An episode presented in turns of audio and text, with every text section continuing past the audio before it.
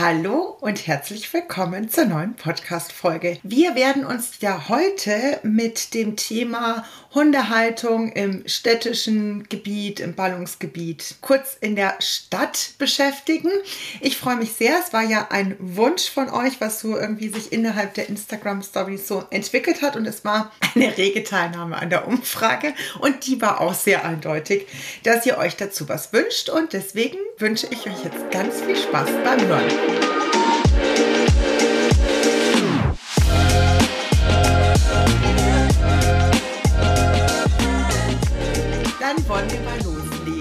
Ich habe tatsächlich kein Skript. Ich habe so ein bisschen im Kopf vorbereitet. Ich finde es aber zum Einstieg wirklich schwierig. Ich habe überlegt, wo ich starten soll, aber ich glaube, ich starte tatsächlich schlicht und ergreifend mal bei mir, weil ich halte ja tatsächlich Hunde in der Stadt. Also unsere Familienhündin ist ja quasi noch so in einer Kleinstadt, ich sage immer auf dem Land, auf dem Dorf äh, groß geworden. Da war das einfach noch was anderes. Aber den Anton haben wir 2012 aus dem Tierheim adoptiert, aus dem Münchner Tierheim Tierheim. Der kam tatsächlich etwas außerhalb von München, ist er im Tierheim abgegeben worden und hat dann mit uns in der Stadt gelebt. Und tatsächlich habe ich mir ehrlich gesagt auch noch gar nicht so viel Gedanken darüber gemacht. Bei uns war das auch so, dass unsere Familienhündin, als ich nach München gezogen bin, hat mein Papa noch in München gearbeitet und hat sie mir tatsächlich in meiner Studienzeit öfter vorbeigebracht, weil da hatte ich tagsüber Zeit und da habe ich dann tatsächlich die Isarauen noch mit ihr unsicher gemacht, sagt man, genau.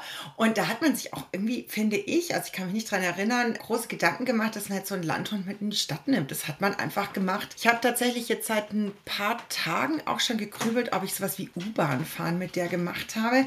Da kann ich mich jetzt nicht mehr so dran erinnern. Ich glaube, ich bin schon tendenziell alle Strecken gelaufen, weil der Hund muss ja laufen. Aber selbst wenn wir U-Bahn fahren gemacht hätte, hätte ich mir keine Gedanken darüber gemacht, ob das funktioniert oder nicht. Also das ist völlig schräg, aber ist natürlich auch einige Jahre her. Klar, die war auch wieder bei. Also die war ich komme ja aus der Rosenheimer Gegend, da war die schon auch mal in, in der Stadt mit zum Stadtbummel dabei und sowas. Also ein Stück weit kannte sie das, aber dieses ganz großstädtische mit Trams und so weiter kannte sie halt eigentlich nicht. Dafür hat es aber, ich kann mich nicht daran erinnern, dass jetzt da irgendwie große Probleme gab, ähm, sondern das hat die halt irgendwie ganz gut mitgemacht. Und ich glaube, das ist auch ein ganz wichtiger Punkt, den ich hier zu Beginn und vielleicht auch nochmal abschließend zum Ende sagen will. Bitte bedenkt halt auch wieder, dass es wirklich sehr individuell zu betrachten ist. Es gibt wirklich Hunde, die extrem gelassen Reize verarbeiten können, die man auch extrem gut einfach ranführen kann. Und es gibt eben Hunde, denen das deutlich schwerer fällt. Und da werden wir heute mal so versuchen, ein bisschen aufzudröseln. Und natürlich hoffe ich auch, dass ihr den einen oder anderen Tipp wieder mitnehmen könnt, wenn, wenn ihr eben sagt, oh, ich merke, mein Hund struggelt da manchmal, dass man einfach da so ein bisschen sich nochmal überlegt, wie man das machen kann und so weiter. Jetzt aber zurück zum Anton. Dann ist der Anton also bei uns eingezogen, städtisches Umfeld. Das hat man auch einfach einfach gemacht. Und ich würde auch sagen, in meinem, also mein Freund sagt ja immer, ich verherrliche den Anton im Nachhinein. Ich finde das überhaupt nicht.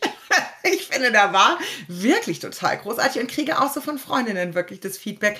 Bei den Anton habe ich tatsächlich eigentlich immer bei mir gehabt. Also, das ging ja eigentlich los, dass es ja ursprünglich mal der Hund von meinem Freund war. Der hat den adoptiert und der Vermieter hat aber dann sich das irgendwie doch nochmal anders überlegt, kurz nachdem der Anton aus dem Tierheim rauskam. Und in meiner meiner Wohnung hat davor eben auch eine Bekannte von mir mit ihrem Hund gewohnt. Also wusste ich, dass die Wahrscheinlichkeit relativ hoch ist, dass meine Vermieterin damit kein Problem hat. Und die habe ich dann angerufen und gesagt, nein, nein, kein Thema. Das ist überhaupt kein Problem. Und so ist der Anton eben bei mir eingezogen. Und mein Freund hatte sich kurz bevor er sich den Anton geholt hat, äh, selbstständig gemacht. Ich habe ja noch am Anfang dann gesagt, also ich finde es überhaupt keine richtige Zeit, sich einen Hund zu holen am Start der Selbstständigkeit, weil Hunde A wirklich einfach teures Hobby sind und ähm, B natürlich auch zeitaufwendig. Und weil man halt halt gerade sich was aufbaut, dann sehe ich das nicht. Aber ich hatte ja keine Ahnung, wie mir dann gesagt wurde. Und es ist ja dann zum Ausgleich gedacht und bibabub. Naja, und irgendwie kam es, wie es kommen musste. Nachdem also dann der Anton bei mir eingezogen war, war sowieso mein Freund dann eigentlich auch ständig bei mir. So sind wir dann auch quasi in einem schleichenden Prozess schon zusammengezogen. Aber ich hatte den Anton halt mehr. Und ich habe dann zu der Zeit, als der Anton eingezogen ist, noch in der Gastro gearbeitet und habe da Nachtsschichten, also Abendschichten gemacht. Das heißt, tagsüber hatte ich Zeit. Also war es auch logisch, dass äh, der Anton halt dann nicht irgendwie mit in der Arbeit von meinem Freund ist, sondern dass ich halt lange Spaziergänge mit ihm mache. Und der Anton war halt einfach krass. Also der war am Anfang super brav, das habe ich schon mal irgendwie erzählt. Dann hat er so dieses typische Ankommen. Dann war der ja sehr jagdlich ambitioniert, aber gerade im städtischen Umfeld war der unfassbar cool. Also der Anton war tatsächlich, finde ich, der Hund, wie sich das alle vorstellen, mit dem man so ohne Leine quer durch die Stadt gelaufen ist. Und das hat einfach wunderbar funktioniert. Wobei ich aber wirklich auch noch sagen muss, ich bin nicht telefonierend oder sowas. Der Anton und ich, wir sind schon zusammengegangen. Und wenn jemand entgegenkam, dann habe ich den zu mir gerufen, dann ist er da einfach bei mir mal kurz am Bein äh, dran vorbeigelaufen und dann konnte er da wieder weiter rumschnüffeln und machen. Aber der war einfach mega ansprechbar. Der ist nicht voll alleine von dem Sportstein runtergegangen oder sowas. Klar musste man da einfach ein bisschen mitgucken. Aber also ich weiß noch, wohnt ja da Max Vorstadt und wenn man da irgendwie, ich hatte sogar teilweise die Leine vergessen und bin dann da über die Pinakotheken in den englischen Garten und dann irgendwie quer durch den englischen Garten und irgendwann wieder zurück und irgendwann zu Hause ist einem aufgefallen, oh, ich hätte ja gar keine Leine dabei, weil es einfach ging mit ihm. Ja, und man hat ja dann auch immer so das Gefühl, ah ja, das kann man jedem Hund beibringen und dem ist aber nicht so. Das möchte ich hier auch nochmal mitgeben. Und das hat jetzt noch nicht mal was damit zu tun, dass der Hund nicht im städtischen Umfeld leben kann. Aber natürlich war mein Gedanke, als die Mali eingezogen ist, dass es genauso funktioniert. Aber die Mali ist halt ein Hund, die von der Basis her viel reizempfänglicher ist, die viel schneller Entscheidungen trifft und die viel schneller in eine Nicht-Ansprechbarkeit reinrutscht, als es der Anton gemacht hat. Der Anton war deutlich kooperativer und situativ auch viel menschenbezogener. Also womit ich nicht sagen will, dass die Mali nicht menschenbezogen ist per se, aber in bestimmten Situationen ist die halt wahnsinnig schnell im Außen und da ist an, die läuft ohne Leine irgendwie durch die Stadt, ist mit der überhaupt, also wirklich gar nicht zu denken, was wir mittlerweile gut können und jetzt mal ist sie neun Jahre alt, ist, dass wir mal vom Auto ohne Leine oder zum Auto ohne Leine laufen oder in den Vorgarten hin und zurück ohne Leine laufen, ja. Und sonst Park oder so, wo es nichts großartig zu jagen für sie gibt, da funktioniert es auch ganz gut, dass man sie mal auch locker in den Freilauf lässt, ja. Also auch da wieder so ein bisschen gucken. Aber jetzt wollen wir ja so ein bisschen auch auf überhaupt die allgemeinen Reize und sowas kommen. Und was mir so in den, in den letzten Jahren hader ich tatsächlich extrem mit dem Thema Hundehaltung im städtischen Umfeld. Jetzt muss man natürlich, also ich möchte jetzt mal sagen, ich mache hier keine wissenschaftliche Studie. Ich rede wirklich aus einfach nur meinen Erfahrungen und meinen Perspektiven. Ja, nichts ist hier allgemeingültig von dem, was ich heute in dieser Folge sage oder was ich meistens in meinem Podcast sagen werde, weil es wirklich nur um meine Meinung, meine Ansichten gehen wird. Aber was mir halt einfach aufgefallen ist, ich hatte zum Beispiel jetzt ganz viele Hunde, als ich noch im viel Live-Training gemacht habe, hatte ich so äh, in Schwabing. Und es ist halt einfach so, zu der Zeit, als ich mit dem Anton da auch noch alleine irgendwie rumspaziert bin, es ist ja auch schon einfach viele Jahre her. Und gerade so in den letzten drei,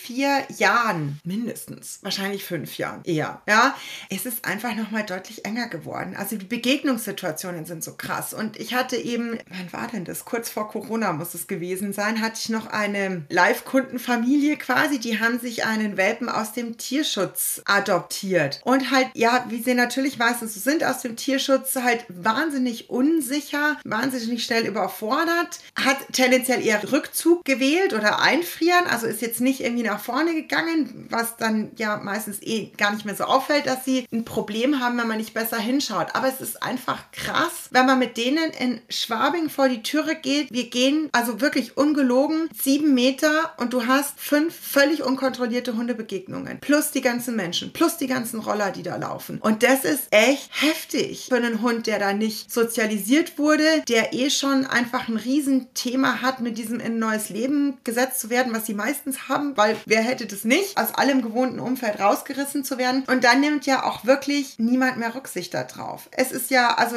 die Leute sind ja nur so, ja, mein Hund tut ja nichts. Punkt. Dass der Hund in einer freundlichen Absicht kommt, da will ich ja gar nichts dagegen sagen. Aber wenn sich halt der andere Hund trotzdem bedrängt fühlt und geängstigt fühlt, weil er halt eh schon so verunsichert in der Gesamtsituation ist, dann ist es halt wahnsinnig schwierig, da irgendwie auch nach einer Begehung, äh, Be Begehung, Begegnung wieder Ruhe reinzubringen und dem Hund zu helfen, sich fangen zu können, wenn dann zack schon halt die nächste Begegnung da ist. Und es erschwert es halt häufig einfach so arg. Und das habe ich halt auch immer wieder, auch mit den, mit den ganzen WelpenbesitzerInnen, wo man ja noch sagt, naja gut, die sind ja noch in der Sozialisierungsphase, jetzt kommen die vom Züchter irgendwo aus dem ländlichen Umfeld, aber die können ja jetzt an die Stadt total gut rangeführt werden. Aber auch da, also jetzt in Welpen kann ich vielleicht dann sogar notfalls nochmal auf den Arm nehmen zwischendrin, um den mal rauszunehmen aus Situationen, bisschen runteratmen und kraulen und sowas. Aber das ist ja, also überhaupt nichts gegen Hochheben, gell? Bin ich absoluter Fan davon, wenn es Hunden hilft. Aber natürlich ist in der Regel das Endziel ja, dass der Hund sich einfach von A nach B bewegen lernt und auch lernt, die Reize eben am Boden wahrzunehmen und es auch irgendwie zu handeln. Und aber das ist einfach krass. Also diese Reizüberflutungen. Und dann ist ja auch das nächste, dass es ja kein, fast keinen mehr interessiert, wenn man einfach freundlich bittet, Abstand zu halten. Ja, also klar, das Endziel ist auch immer, was ich mit meinen KundInnen trainiere, ist, dass sie sich nicht abhängig machen von den Gegenüber und wie die sich verhalten, sondern dass sie selber ihre Strategien haben für egal komme, was da wolle, dass sie das in der Regel selber handeln. Aber du bist ja nicht immer ganz gefeit davon. Manchmal macht es halt einfach leichter, wenn man sagen könnte, bitte lassen Sie mal nicht her oder könnten Sie mal bitte den Hund wegholen oder so. Und dann hast du ja immer, also, also stopp, nee, wir fangen anders an. Wenn ich gebeten werde, dass ich bitte meinen Hund nicht irgendwo hinlasse oder dass ich meinen Hund weghole, ja, oder dass ich einen Hund in Frieden lasse als Mensch, da völlig egal, in welcher Begegnung wir uns da befinden, dann ist die einzig richtige Antwort ja natürlich. Punkt. Es gibt wirklich keine andere. Es gibt kein Aber, kein irgendwas. Das erste ist immer ja natürlich gar kein Problem. Dann Hund sichern, Hund holen, whatever, auf den Abstand gehen, der geht und dann könnt ihr ja immer noch nachfragen, ja. Aber dazwischen gibt es einfach nichts. Nur so, dass wir, wir springen jetzt ein bisschen in die Begegnungsthematiken rein. Aber das ist einfach wahnsinnig auffällig, finde ich, und wahnsinnig anstrengend. Trotzdem gibt es natürlich, finde ich, auch auf dem Land, ja, Nachteile, Vorteile, Nachteile, wie auch immer man es nennen will. Also irgendwas läuft ja nie ideal, weil wir es einfach nie perfekt haben. Aber ich habe zum Beispiel halt auch Kundinnen, die außerhalb wohnen, die explizit dann nach München reinfahren, um überhaupt mal Hundebegegnungen zu haben oder regelmäßige Hundebegegnungen zu haben oder auch tatsächlich sagen, ich kann ja mit meinem Hund überhaupt keine Hundebegegnungen üben, weil, also das, was ich ja total gut finde auf dem Land, ist, dass es häufig tatsächlich so ist, wenn die einen anderen Hund sehen, dass sie automatisch anleihen und dass man einfach aneinander vorbeigeht. Was ich total gut finde, aber wenn man eigentlich sagt, ich habe einen Hund, der hat Bock auf Hundekontakt oder ich möchte mit dem Nahhundekontakt üben, dann brauche ich ja auch Hunde und entweder muss ich dann eben in einen Hundeschulkurs gehen oder muss Live-Training, dann haben wir ja häufig das Problem, dass es einfach nach wie vor so unfassbar viel schlechtes Hundetraining gibt, wo man eben sagt, ey, dieses Begegnungstraining, was da gemacht wird, will ich auf gar keinen Fall, Gott, Gott sei Dank, mit meinem Hund machen, aber ich brauche ja dann irgendwo Übungspartner. Und dafür muss man sagen, ist ja natürlich das Ballungsgebiet und sind dann eben so Hundewiesen, muss ich ja noch nicht mal drauf gehen. Meistens reicht ja, wenn ich am Rand auf und ablaufe, dass immer mal wieder ein Hund angehüpft kommt. Das würde mir ja schon irgendwie dann helfen beim Training. Also am Ende des Tages hat man halt irgendwie immer das Gefühl, egal wie man es macht, irgendwas ist immer nicht ganz ideal. Und ich glaube, das ist einfach auch so. Also damit müssen wir uns einfach abfinden. Es gibt einfach nicht das Perfekte. Ja, also da muss man einfach so ein bisschen, es gibt immer irgendwas, wo man sagt, ah ja, das wäre da vielleicht irgendwie angenehmer und umgekehrt den absoluten Vorteil, den ich zum Beispiel in der, in der Stadt sehe, ist, also ich komme ja eben da ein bisschen aus dem ländlichen Bereich und ich weiß noch da überall, also wir hatten ja mega schöne Spaziergehstrecken da, die Mangfall rauf und runter und dann hinter irgendwelche Felder gelaufen und so. Und da konntest du halt auch mega gut freilaufen lassen, weil da war halt einfach nichts. Da kam ab und an mal ein Fahrradfahrer und ein paar Hunde und Spaziergänger und sowas, ja. Aber es war halt nicht dieser Marathon. Also wenn ich jetzt ja heute mir den Uli-Park zum Beispiel anschaue, wo ich mir am Anfang schon auch noch, den Uli-Park kannst du ja eigentlich schon auch überhaupt fast nicht mehr freilaufen lassen, weil diese Wahnsinn an äh, Fahrradmeute, die da mittlerweile durchrast, das war ja früher auch nicht so. Klar sind da Fahrradfahrer gefahren, aber es war nicht in der Masse und es war auch nicht in diesem Tempo. Also danke E-Rad wahrscheinlich, weil ich glaube nicht, dass sie alle so sportlich sind. Und das ist natürlich hochgradig gefährlich, wenn der Hund vielleicht dann doch mal nicht so gut gehört hat und da einfach mal rüber switcht. Das konnten die früher dann zumindest da bremsen. Also natürlich sollten eure Hunde immer gut abrufbar sein, ja, aber es gibt halt keine 100 Prozent. Es kann halt mal irgendwas sein. Und da wäre mir das Risiko tatsächlich da dann viel zu hoch. Äh, nicht mit einem Hund, der nicht wirklich mega, mega gut hört. Und das finde ich total krass. Aber eigentlich wollte ich darauf hinaus, dass wir eben da auf dem Land immer irgendwie halt äh, auch da unsere Hündin sehr viel ohne Leine gelaufen ist. Und dann bist du da entlang gelaufen und ja, ewige Strecken konntest du da machen. Es war einfach super entspannt. Und heute, wenn du das gehst, ist da überall Leinenpflicht tatsächlich. Was ich total nachvollziehen kann, weil wir halt einfach, das ist selbst eingebrockt von allen HundehalterInnen, weil halt Hinterlassenschaften nicht entsorgt werden und die Bauern halt die Schnauze voll haben, schlicht und ergreifend. Und dann werden wir halt alle in Sippenhaft genommen und dann ist es einfach so. Aber dann denke ich mir halt schon, also tatsächlich hast du es dann häufig in der Stadt, also gerade in einer Stadt wie München, die ja extrem hundefreundlich ist, also wo, wo man ja wirklich an der Isar und im englischen Garten eben wahnsinnig viel Freilaufflächen hat, wo die Hunde sich da irgendwie austoben können, wo man sich umgekehrt dann manchmal auch auch wünscht, äh, dass Leute manchmal auch früher checken würden, dass man auch freiwillig eine Leine dran machen kann, wenn der Hund es noch nicht so alleine hindern kann.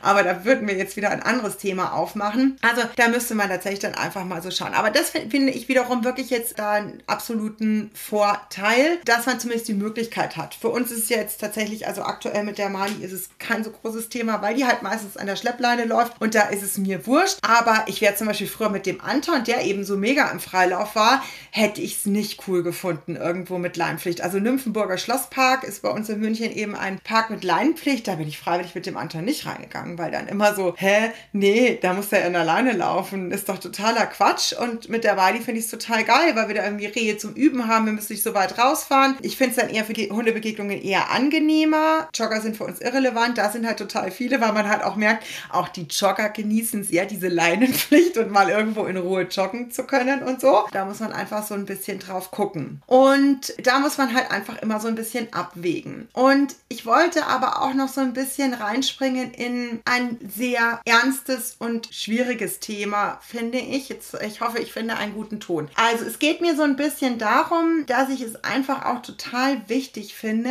gut zu reflektieren, ob sich wirklich jeder Hund für ein Leben in der Stadt eignet. Und da sage ich klipp und klar, nein, dem ist wirklich hundertprozentig nicht so. Und die große Problematik daran ist natürlich auch, dass wir das sehr individuell anschauen müssen. Also ich schlage jetzt hauptsächlich natürlich in eine Kerbe von, man holt sich einen Hund aus dem Auslandstierschutz, der völlig anders sozialisiert wurde. Und ich meine, ich mache mal einen Job jetzt seit zehn Jahren. Ich habe das so häufig beobachtet einfach. Und es gibt viele Kundinnen, die ich begleitet habe, die mich auch Jahre später noch angeschrieben haben, weil wir halt, also ich spreche solche Dinge auch offen an, weil ich alles andere Quatsch finde. Das heißt nicht, dass ich sage, also ich habe sehr selten, Gott sei Dank, bisher zu einer wirklichen Abgabe ganz deutlich auch geraten. Sonst ist natürlich immer das Ziel, dass wir das Beste irgendwie rausholen, aber ich erkläre Ihnen schon auch einfach die Problematik, weil das für den Hund, weil es ja auch wichtig ist für das Verständnis. Der Hund hat es sich nicht ausgesucht und der Hund hat ein massives Problem mit den Reizen und das ist einfach ganz oft so bei den Auslandstierschutzhunden, dass einfach diese Masse hier sie erschlägt und die dann oft so gestresst schon, so massiv allgemein gestresst sind von den ganzen Reizen, dass sie überhaupt nicht mehr wirklich ins Lernen kommen. Und da kann man viel trainieren, man kann da auch tatsächlich in der Verhaltenstherapie sich mit medikamentösische Unterstützung holen, um die überhaupt mal ansprechbar zu kriegen und lernbereit zu kriegen und so. Das wäre jetzt aber ein anderes tiefes Thema. Also man hat viele Möglichkeiten. Die Frage ist natürlich ja auch immer, was, was bin ich bereit oder was kann ich auch leisten? Ich habe keine Kinder. Ich habe einen, Gott sei Dank, mittlerweile völlig flexibel einteilbaren Tag. Ich kann relativ viel mich auch auf den Hund einstellen.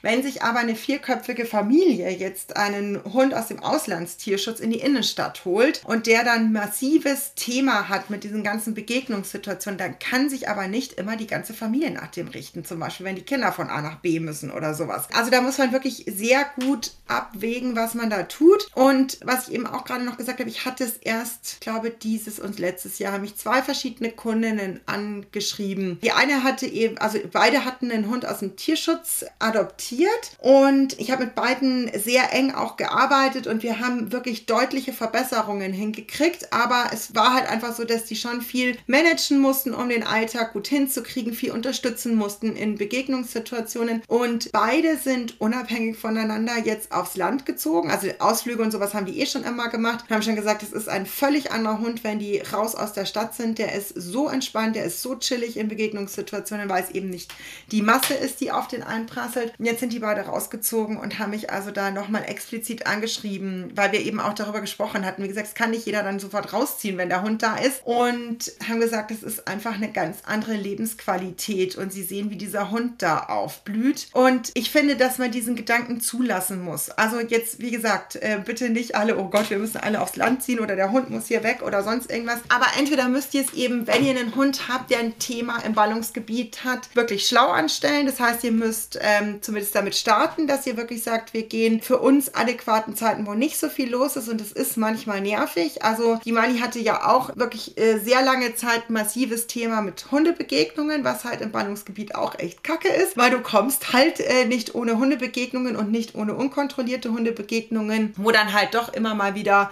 der eine Hund reinclasht und ähm, die Mali wieder ausgelöst hat, also ich wieder den Trainingsrückschritt habe, aber ich kann halt nicht immer alles beeinflussen. Und da muss ich auch diesen Aufwand einfach machen, zu sagen, hey, wir gehen halt einfach sehr früh, wenn weniger los ist, wirklich die normalen Gassi-Runden, damit sie einfach wirklich happy Zeit draußen hat. Also wirklich Wellness-Spaziergänge, bedürfnisorientierte Spaziergänge überhaupt haben kann, weil im Viertel war da überhaupt nicht dran zu denken vor lauter Stress. Und die muss ich mir dann ja aufbauen in wirklichen Trainingssettings und sehr, sehr, sehr, sehr kontrolliert und auch mit dem zeitlichen Rahmen, also der Dauer einfach stark handeln, damit wir da irgendwie mal einen Fuß in die Türe kriegen. Und das ist eben auch die Frage, möchte ich das, kann ich das leisten, ja? Also gehen wir nochmal auch so ein bisschen in die Tipps rein, damit ihr halt auch wirklich so ein bisschen was zum Mitnehmen habt. Also, wenn, wenn euer Hund ein Thema hat mit, also wo ihr sagt, ich weiß nicht, ob der richtig happy ist im städtischen Gebiet, dann müsst ihr natürlich so ein bisschen rausfinden, was sind denn die Probleme. Also sind es eher schon tatsächlich, dass es mit Straßengeräuschen losgeht, dass er schon gar nicht irgendwie rausgehen möchte oder ist es eben, dass es dann eher so Schreckmomente sind, so huch, der Bus klingt aber komisch. Oder ist es dann, dass sich das halt so aufbaut, dass je mehr Reize während des Spaziergangs kommen, desto mehr Stress kommt dann da rein. Dann müsst ihr das eben anpassen. Müsst ihr. Das klingt so.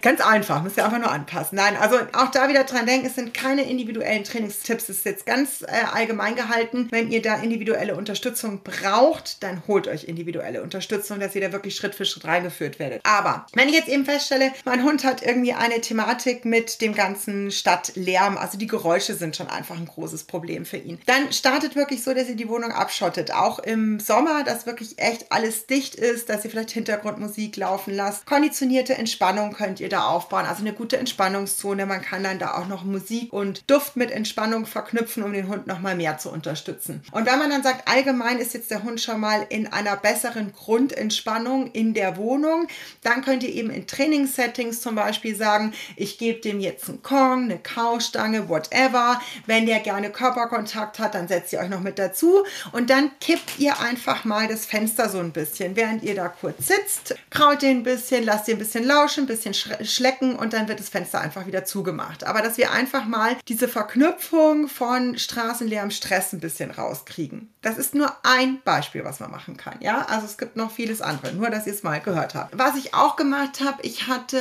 ein, ah, das sind zwei Sachen, das sind zwei verschiedene Dackel gewesen gewesen, unsichere. Die eine Kundin, der hatte ich dann auch geraten, also das Problem bei denen war, dass sie einfach an einer krass befahrenen Straße, also die Haustüre, da war einfach Hauptverkehrsstraße, da ist richtig abgegangen. Jetzt kann man sich vorstellen, für einen Dackelwelpen aus der Perspektive ist es natürlich auch einfach Horror. Das heißt, wenn die wirklich raus mussten, hat sie den einfach bis zur nächsten Ecke getragen und ab da konnte der relativ gut laufen.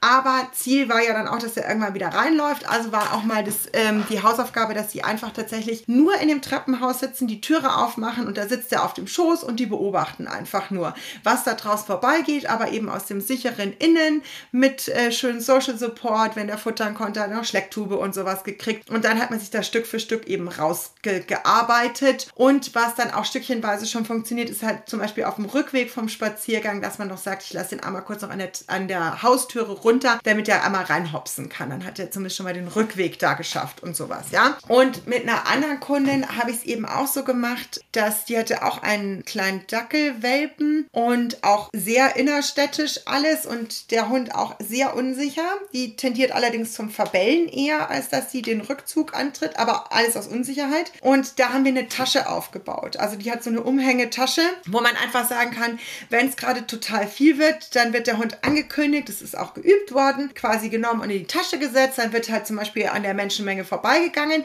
Der Hund hat trotzdem die die Möglichkeit, sich mit den Reizen auseinanderzusetzen, aber aus einem geschützteren Raum einfach und dann wird er wieder runtergesetzt. Und natürlich will man Stück für Stück dann auch haben, dass die mal ein bisschen mehr unten laufen, aber das muss ich natürlich ein bisschen anpassen und ich habe halt immer den Plan B, wenn mal doch mehr los ist, als ich es eingeplant hatte. Und das ist auch ziemlich, ziemlich cool. Genau, das sind auch noch so Möglichkeiten. Und wenn ihr eben eher so ein bisschen die Tendenz beobachtet, dass es halt eher so die Menge des Gift macht. Also je mehr passiert, desto schwieriger dann heißt es für euch halt tatsächlich erstmal extrem kurze Spaziergänge zu machen. Von der Strecke. Ihr dürft für die Strecke sehr lange brauchen, also sich wirklich Zeit zu nehmen, die Hunde mit Reizen auseinandersetzen lassen, Distanzen wahren. Also Ziel ist es immer, die Distanz zu finden, wo der Hund sich quasi mit dem Auslöser auseinandersetzt, aber eben noch nicht irgendwie reagieren muss mit einem Flucht- oder Angriffsmodus, sondern einfach nur ruhiges Beobachten. Und da unterstütze ich dann eben mit allem, was ich habe. Futter, Spielzeug, Streicheleinheiten, whatever, was da schon irgendwie geht und arbeite mich dann so langsam ans dran vorbeilaufen. Aber auch da muss man natürlich immer so ein bisschen individuell hinschauen. Hier können tatsächlich auch so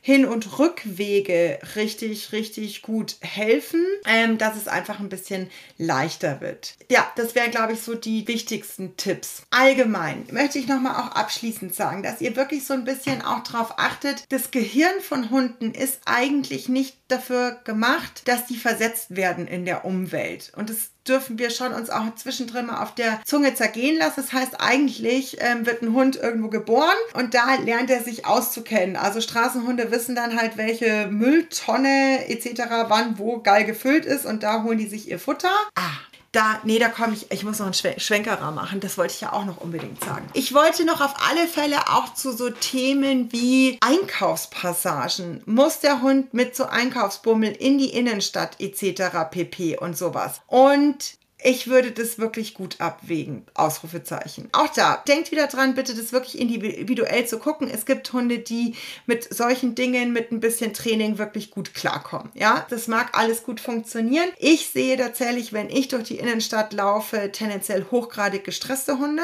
weil Hunde freiwillig wirklich nur zum Staubsaugen da sich irgendwo auf die Marktplätze dieser Stadt schmeißen würden, würden die nur die ganzen Essensreste aufsammeln und das sollen sie ja dann auch noch nicht. Also haben die die relativ wenig Spaß. Dann geht es einfach zu wie Harry. Es sind tausend verschiedene Düfte etc. pp. Also ich sage es euch einfach, wie ich es mache und das habe ich tatsächlich eigentlich schon. Also der Anton war viel, ich sage dann immer in der Stadt dabei, aber ich bin nicht zum Shoppen gegangen mit dem. Ja, ich habe den glaube ich einmal mit im Karstadt drin gehabt, weil ich noch schnell was besorgen musste. Aber sonst mache ich das überhaupt nicht, weil ich da, also das finde ich, finde ich persönlich völlig sinnbefreit, weil die Hunde da einfach gar keine Freude dran haben. Ich bin totaler Fan davon zu sagen, hey, dann mache ich vorher eine Runde mit dem Hund, wo wo der richtig auf Hundeskosten kommt, dann trainiere ich mit dem, dass er echt gut alleine bleiben kann. Dann gehe ich in Ruhe schnell. Also ich gehe sowieso freiwillig nicht shoppen, aber dann würde ich, wenn ich shoppen gehen wollen würde, das machen und dann zack, bumm, bin ich wieder zu Hause beim Hund. Das wäre immer wirklich mein Mittel der Wahl. Wenn man jetzt aus irgendwelchen Gründen aber sagt, kann, es kann ja auch sein, ihr wohnt im Stadtkern, ja, dann hilft es ja nichts, dann muss der Hund sich ja auch ein Stück weit damit auseinandersetzen, um überhaupt mal irgendwo rauszukommen. Dann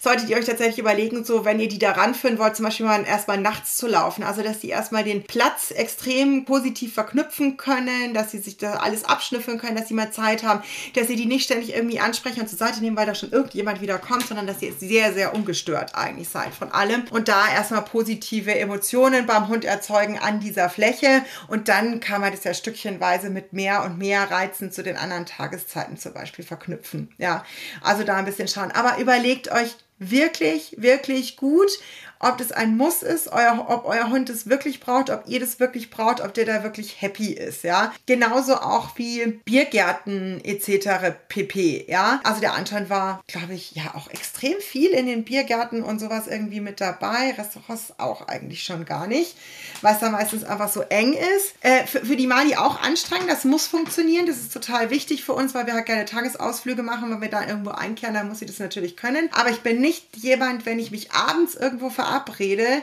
nehme ich die da nicht mit. Da muss sie zu meinen Füßen liegen, die stressen dann irgendwann die ganzen Reize. Wir kriegen das immer hin, aber ich hätte immer eine Aufmerksamkeitsteilung. Und wenn ich mich mit Freunden treffe, möchte ich mit meinen Freunden mich unterhalten. Ich will da nicht immer ständig auf den Hund gucken müssen. Das mache ich dann auch zur rechten Zeit mal, aber dann weiß ich es eben auch und dann stelle ich mich ein. Also für mich ist es völlig okay, dass die Mani dann auch mal meine Unterstützung braucht und ich ein Auge drauf haben muss, aber da wege ich eben auch sehr ab, was ich gerade leisten kann und möchte. Und so gestalte ich mir das dann einfach. Also, dass ihr da einfach so ein bisschen drauf guckt. Und wie gesagt, dann kann es, also es gibt auch viele Hunde, die kannst du dann mit Training auch, dass sie wirklich sehr entspannt da teilhaben können. Aber auch da ist es so, dass ich in Biergärten sehr häufig auch wirklich sehr gestresste Hunde einfach sehe. Und das solltet ihr euch einfach wirklich gut überlegen, ob das halt einfach sein muss oder ob man da nicht vielleicht noch mal ein bisschen entweder ein besseres Training oder eben auch sagen, ich wege wirklich gut ab, wie viel ich äh, meinem Hund einfach aktuell zumute. Es stört ja nie jemanden, wenn ihr den dann gut begleitet mehr wachsen lasst und ihm mehr Dinge beibringt. Aber manchmal ist man ja auch mit anderen Dingen als Restauranttraining beschäftigt, weil es Dinge gibt, die viel wichtiger sind, ja, in, in der Prio-Liste von euch. Und da müsst ihr halt einfach so gucken. Also zum Abschluss nochmal bitte immer dran denken, es ist wirklich sehr individuell, aber ich möchte vor allem auch noch mal mitgeben, was ja auch ganz viele Kunden von mir, die dann ihren Hund an der Leine führen in der Stadt und wenn dann immer die anderen äh, Hundehalter kommen, deren Hunde ständig über welche Straßen laufen im Freilauf, die pappen die ja total oft an und behaupten dann so, ja meine Güte, jetzt sie halt da einen Hund, wieso läuft der an der Leine? Und kacken die so richtig an, wo du dir echt manchmal denkst, was ist denn mit euch los?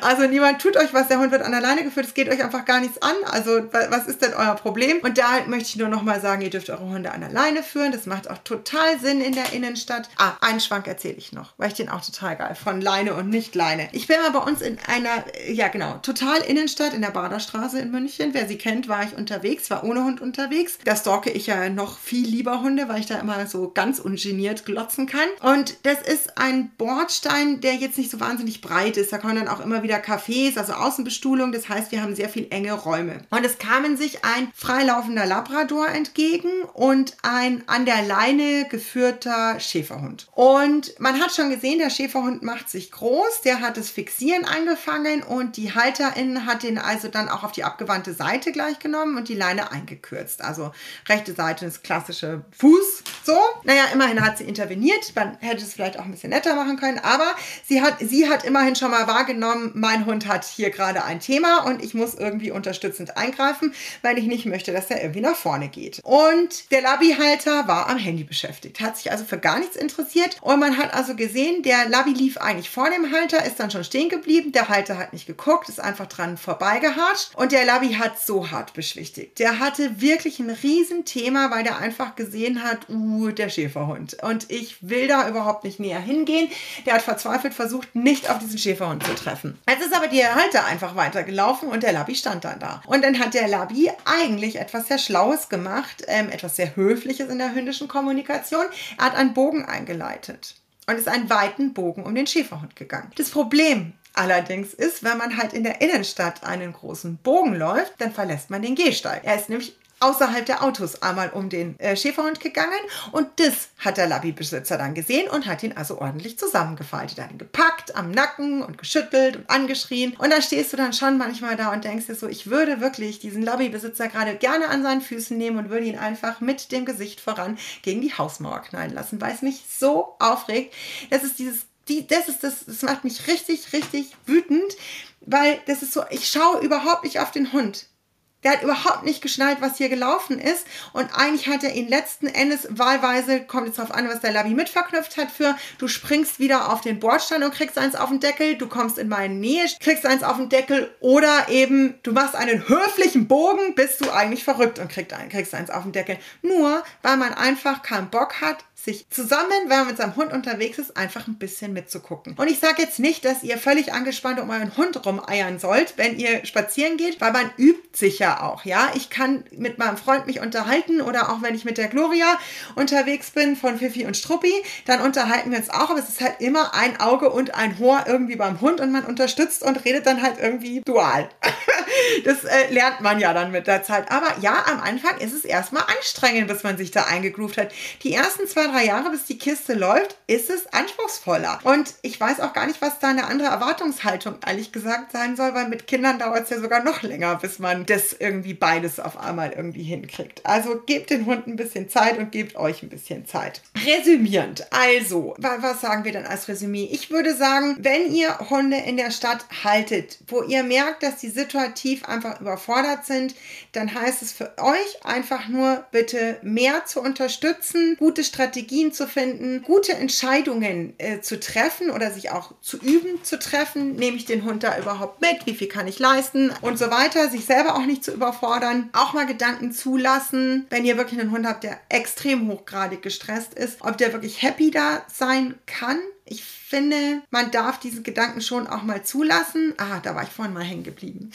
ich schnörkel schon wieder, aber das äh, nehme ich noch. Das Problem, was wir natürlich immer haben, ist, wenn, wenn man sich jetzt einen Hund aus dem zum Beispiel Auslandstierschutzhund, äh, ein, ja genau, einen Auslandstierschutzhund geholt hat, der tatsächlich Stressverhalten zeigt in der Stadt, dann sind wir natürlich ja immer in diesem Zwiespalt, dass man einerseits sagt, man will ja erstmal so ein bisschen auch gucken, wie der sich entwickelt. Ähm, man will ein bisschen trainieren und man will da was, ja, ihm Hilfestellung geben und einfach ein bisschen gucken und ihm Zeit geben, da ankommen zu können. Der Nachteil hierbei ist natürlich, wenn es nicht funktioniert ist, dass es sich an euch schon bindet und dass natürlich eine weitere Abgabe erschwert ist. Und das ist immer dieses, wo man dann so ein bisschen dazwischen hängt. Trotzdem ist für mich natürlich prinzipiell, wenn die Leute sind, bereit sind, Aufwand zu betreiben in ihrem Alltag und das ist es einfach, wenn ich mich dann nach einem ängstlichen, unsicheren Hund, wenn ich mich danach richten muss, dann muss ich Aufwand betreiben. Es schmeißt mein Leben einfach um. Das muss ich mir bewusst sein, aber dann finde ich, muss es immer der erste Schritt sein, zu sagen, ich versuche das. Aber wenn man eben auch merkt, boah, das übersteigt irgendwie alles, was ich leisten kann, dann würde ich auch immer sagen, dann lasst auch den Gedanken zu. Ich finde nichts schlimmer als diesen einen Satz, man sagt, na, ich habe mir den jetzt geholt, also den gebe ich jetzt nicht mehr her. Da musst also das muss jetzt irgendwie funktionieren. Es sollte nicht irgendwie funktionieren. Es ist euer beider Leben und gerade der Hund hat noch weniger Möglichkeiten. Also wir haben ja viele Möglichkeiten, uns zu entfalten, aber der Hund selber hat sehr wenig Freiraum, sich entfalten zu können. Und wenn er sich dann auch noch in einer Welt bewegt, in der der unfassbar gehemmt ist, wo er sich gar nicht traut, sich zu entfalten, dann hat er ein ganz schönes Scheißleben. Und deswegen da bitte wirklich dann nochmal individuell so ein bisschen drüber gucken und euch irgendwie wertschätzen, nett jemanden zur Seite holen, der euch da einfach ein bisschen begleitet und nochmal Tipps gibt und zumindest im Training dann das Beste mit euch rausholt, um da irgendwie nochmal drüber zu gucken. Ja, ich glaube, das ist jetzt ein guter Schlusssatz. Wir sind ein bisschen von Begegnungen zu äh, aufs Land und Stadt und alles gesprungen. Aber ich glaube, das Wichtigste war drinnen. Wie immer freue ich mich wahnsinnig auf euer Feedback und dann wünsche ich euch noch, nein, ich bedanke mich fürs Zuhören. Machen wir es so. Dankeschön fürs Zuhören.